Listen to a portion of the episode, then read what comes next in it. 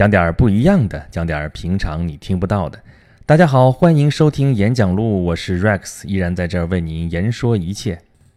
这个离咱们胜利日大阅兵的日子是越来越近了啊！这个咱们这个胜利日可以从八一五一直过到九三啊，八一五是日本投降的日子啊，九三是签字的日子啊，整个这个期间这都是胜利日啊，所以到现在咱没出这胜利日，咱接着可以说这个胜利的事儿啊。咱们上一期是讲了阅兵，那这一期咱们就讲讲有关于胜利，有关于战争。啊，我们大家都知道啊，咱们说胜利了，是因为第二次世界大战胜利了啊。咱们上次不说那个长长的名字了吗？中国人民抗日战争暨世界人民反法西斯战争胜利七十周年纪念。咱们中国人民的抗日战争是世界人民反法西斯战争的一部分啊。所以说，咱们说胜利了，这个胜利不光是中国人民的胜利啊，是全世界爱好和平的人民都胜利了。呃，有关于这个世界人民反法西斯战争啊，这个咱咱咱这这是比较官方的说法了啊。咱们通常就说二战啊，第二次世界大战。这个二战大家就太熟太熟了。啊，我是想讲点跟二战有关的这个事情，但是这二战大家都那么熟，对吧？这个历史都太熟悉了，资料太多，然后观察的角度也太多啊。因为这是离我们最近的一次大战啊，就是这个后来虽然零敲碎打的也打，但是都没有像说这么大的规模啊。这个二战刚结束的时候，后来冷战开始，冷战马上开始之后，大家都在防防着说什么时候打第三次世界大战啊？防来防去，最后也没打，没打成，对吧？呃。为什么没打成呢？这个咱们后边慢慢再说啊啊。那么你说大家都那么熟悉的一个题材，你让我讲的话，我应该讲点什么好呢？啊，我觉得我还真有个角度可以讲一讲。呃，从哪个角度讲呢？就是咱们这个节目一直在说工业化的坏话，我今天终于逮着机会，也还要再说一说工业化的坏话啊。咱们这个演讲录第二期就是工业化的原罪啊。但是在这个事情上面，在战争这个事情上面，咱们也要讲一讲工业化这件事儿。啊，可以这么说，二战就是工业化战争的一个极致啊！工业化战争啊，就是说在战争这件事情上，那一旦工业化之后，咱们可以看看它到底有多可怕，多可怕呢？我们都见识过了，对吧？啊，虽然战争离我们有七十年了。啊，已经很远很远，这都已经很多代人了，对吧？啊，就就现在在现在的那些人的话，他们再有记忆，我估计啊，刻骨铭心，刻骨铭心。但是你现在讲给现在人，很多的人都已经难以想象了。但战争本身就是一个非常可怕的事情，那这个这么一个可怕的事情，加上工业化啊，那就是一个更加可怕的一个事情。啊，大家可以想一想啊，为什么会有战争呢？那就是因为有利益要去争啊，本来就是几个人争啊，可能后来是几个部落争，那就打群架嘛，打群架。那个时候啊，远古时代咱就不说了，后来啊，就算是到农业社会啊，到渔猎社会，到那个什么呃游牧民族，这之间打仗再狠再狠，也不过是对吧？刀枪是吧？用那个那个枪不是咱们现在说的枪啊，这个枪是用借了一个字啊。那时候枪咱都知道啊，红缨枪啊，当然这是比较简单的枪啊，大枪长的就是长矛大枪，就类似的东西吧。那都是冷兵器时代，我们现在用这个词，对吧？冷兵器时代，你杀人再强再伟大的英雄，你杀人的效率也就没有那么高。但是，一旦进入了工业化这个事情，工业化我们原来说过，它的特征是什么呢？最核心的是三个词啊，一个是集中啊，一个是规模。一个是效率，把这三个东西集中在一块儿，那可就那可就太可怕了啊！我们现在有个名词儿叫“互联网加”啊，就是因为我们现在是互联网时代啊，互联网的这个革命，这是新一轮的浪潮。那么在工业化时代的时候，其实就是工业工业化加啊，工业加这工业加上什么东西之后，都是有显著的一个变化。最大的变化就是提高了效率，扩大了规模，增加了集中度啊。那么打仗这个事儿可真的是跟工业化真的是天生的一对儿啊！因为原本打仗胜利的那一方都是组织性、纪律性更强的那一方，对吧？你这个单打独斗，你可以靠你武功高强啊，你怎么怎么厉害啊？你可以去过去怎么打啊，是吧？流氓会武术啊，不是不不是这词儿啊，反正就那意思吧。但是如果是你想要跟人打群架，这事儿你要想发挥出来，一加一大于二，大于 n 啊，n 个人放在一起，不是简单的乘以 n，而是倍增倍增多少倍往上涨的这个这个战斗力的话，你没有一个组织，没有一个纪律啊，没有一个。这个规模啊，没有一个这种啊，能够把那么多人组织到一块儿，还像指挥一个人的那种效果，那你是打不赢的。所以像那个孙子啊，孙子讲的《孙子兵法》，好吧，呃，讲的一开头就是祭篇，就在想这些事儿。你就摆在这，那你就算吧。那个经之以五十，教之以计而索其情，然后就开始计计算，你多少筹码，我多少筹码，你那个将军怎么样啊？我这边那个部队怎么样？俩练的怎么样啊？就就就在那算，啊，妙算嘛，对吧？啊，但不管怎么算，都是你那个组织性、纪律性更强，能把这些人都动员起来，然后能够很好的啊拧成一股绳，然后打仗的这方最后能够更容易获得胜利啊。那这个规律，你到在到了工业化时代的时候，那就更是如此了。那加上工业化，简直就是啊如虎添翼啊。这个咱们原来说工业化的原罪，原罪是在说什么？他根本就不把你这个工业体系里边的人当人，因为所有进到这个体系里边，那都是一个机器啊。这个机器碾压一切啊，因为所有的东西都是靠用的机械化啊，加了些各种各样的动力啊，各种各种各样的能源，然后让它运转起来的。那么战争也是这样，我们不是有一个词儿叫战争机器吗？啊，我们经常用这样的词儿做比喻啊啊，比喻是为了说明问题啊，战争机器啊，国家机器啊，专政机器啊。但是我们既然用这个词儿来描述这个概念。那么说明这两者之间还是有一定的相关性的，对吧？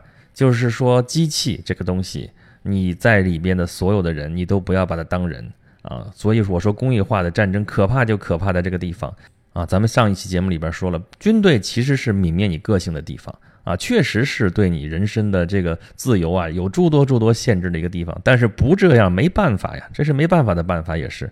对吧？你要打仗就得靠这些东西，因为只有这些东西是有效的啊。那么这些东西其实天然，你看就是工业化用的这套啊。为什么工业化时代的很多这种公司也好，这些机构也好，这些什么单位啊，什么东西都所谓军事化管理就能管用呢？就是因为它确实把它是当一个军队来管理的，来运转的，它真的就是有效的。因为军队就是最需要效率的一个单位啊，所以他运用的一些办法。就会被我们很多也为了同样的目标啊，就是也要追求效率或者什么样的团队拿过来直接可以用啊，因为你奔着一个目标去。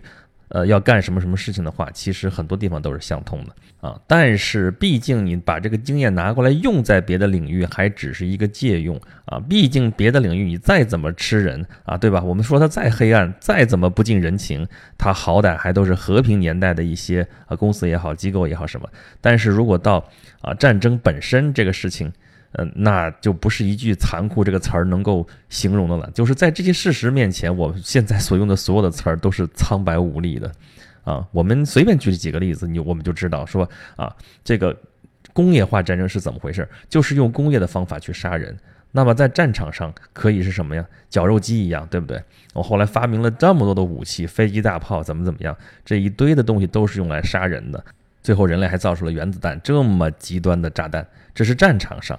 还有不在战场上的杀人，比如说集中营，对吧？把一堆人集中在一起，这是工业化的集中吧？然后集中在一起就有很大的一个规模啊，几百万人在那集中营里边，当一个营没那么多。然后呢，杀人还要去寻找方法去提高这个效率，就真的是冷冰冰的不把这些人当做人啊，就当做一个客体，当做一个对象，当做就是在执行一个工业化的一个任务啊，去杀人。那用什么办法呢？啊，你如果真的只是把它当做一个课题去研究的话，那这里边就是一些冷冰冰的一些看法。比如说，呃，杀人用什么东西？用原来的武器。说冷兵器的话，就是刀杀人，你那个你需要体力，对吧？一刀一刀去杀人，你得杀到什么时候去？那这么几百万人要去整个种族灭绝的话，这个效率是非常低下的。后来说，那就用机关枪，架上机枪。但是机枪也是有成本的，那个有那个损耗，然后里边弹头这也是要成本的，对吧？其实算下来之后，那怎么办？这还是效率没那么高。然后那就用毒气室，对吧？这个把这人关到那个毒气室里边，然后开始放毒气，然后成批成批的人就死掉了，这个效率确实高上去了。所以你就看这个战争，工业化的战争一来有多么的可怕，不管是在战场上，还是在集中营里，还是在战场之下，在别的什么什么地方。包括战时动员体制，要把整个国家机器都运转起来啊！所有的事情都要为战争让路，都是为了战争的持续能够坚持下去来运转，这是非常非常残酷的一件事情。在这个大时代里边，弱小的生命真的是无从谈起。那个时候你还在想什么自由，想什么啊？一切美好的东西完全都是奢求啊！就是这么一个状态。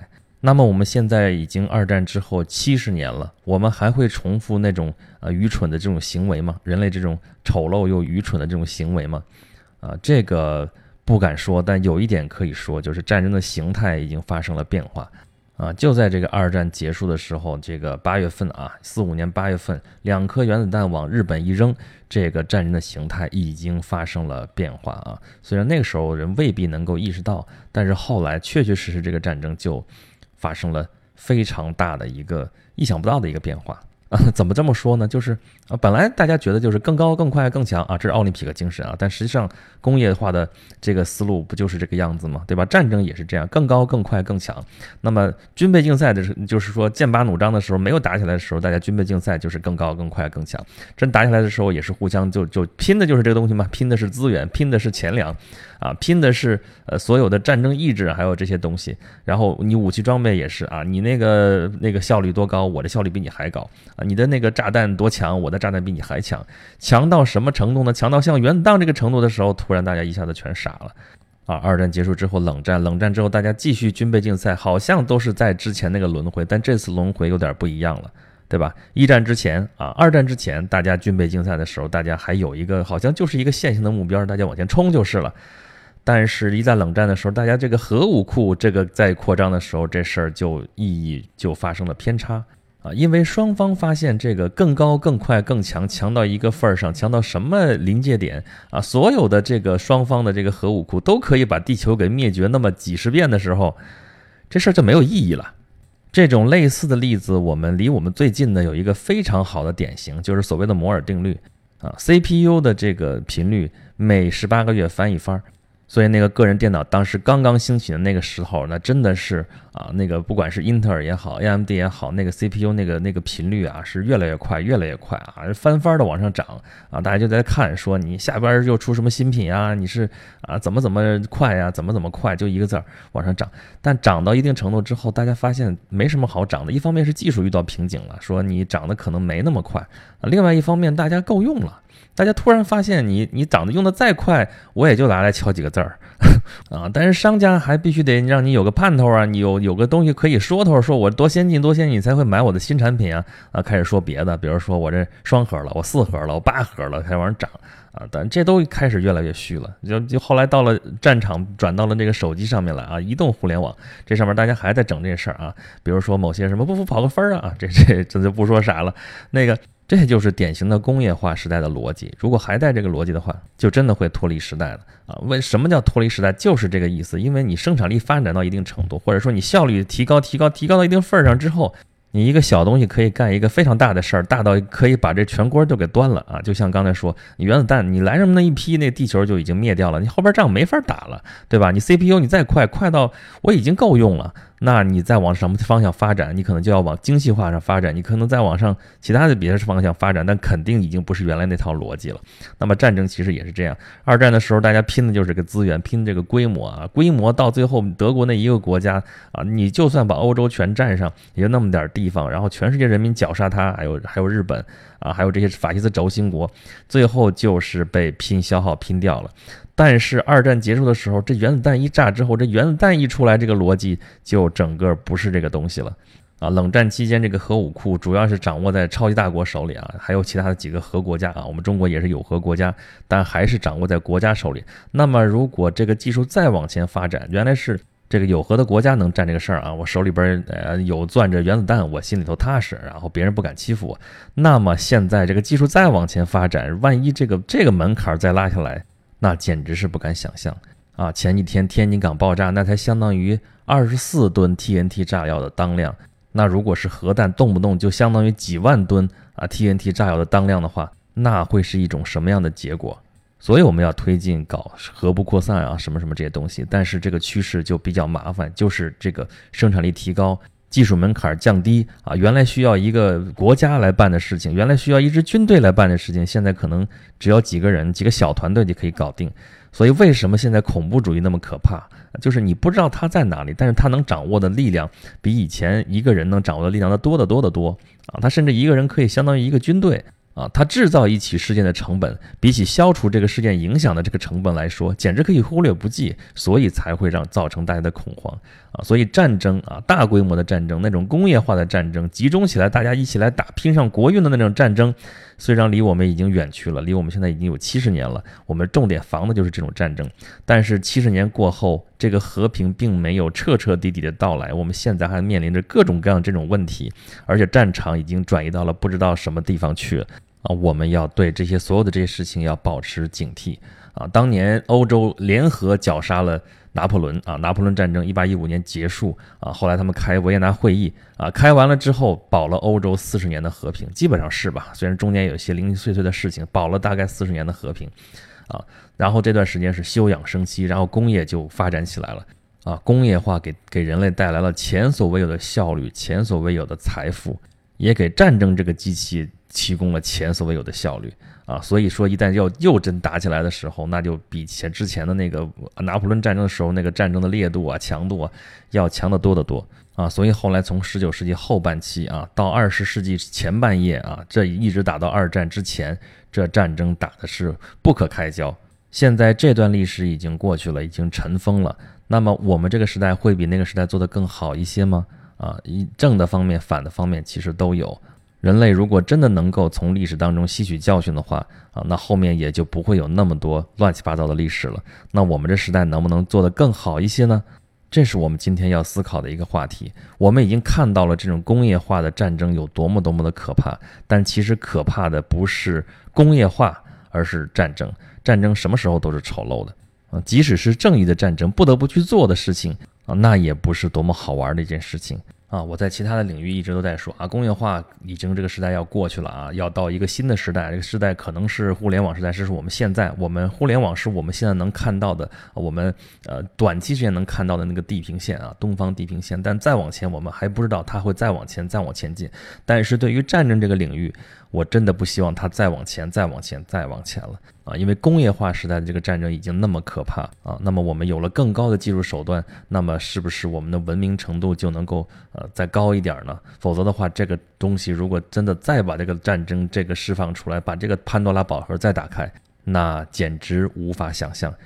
所以胜利日就是我们的和平日，希望我们不再有战争。虽然我们还是要做好武备，但是我们还是渴望和平。好，今天的节目就说这些，还是老规矩啊。如果你想跟我进一步的交流的话，可以关注我的微信公众号“轩辕十四工作室”啊，这里边可以跟我敞开了跟我聊天啊，可以跟我吐槽啊。还有中间那个下边这个自定义菜单中间有个约 Rex，如果点一下的话，可以打开呃一个链接啊，到在行这个 APP 上面可以约我啊，就如何出版一本属于自己的书啊，就如何运作一个自己的自媒体啊，就如何排一部你自己的戏。这方面的一些专业的建议可以给到你啊，当然这个是有偿咨询啊好，今天的节目就是这样，欢迎大家下期收听。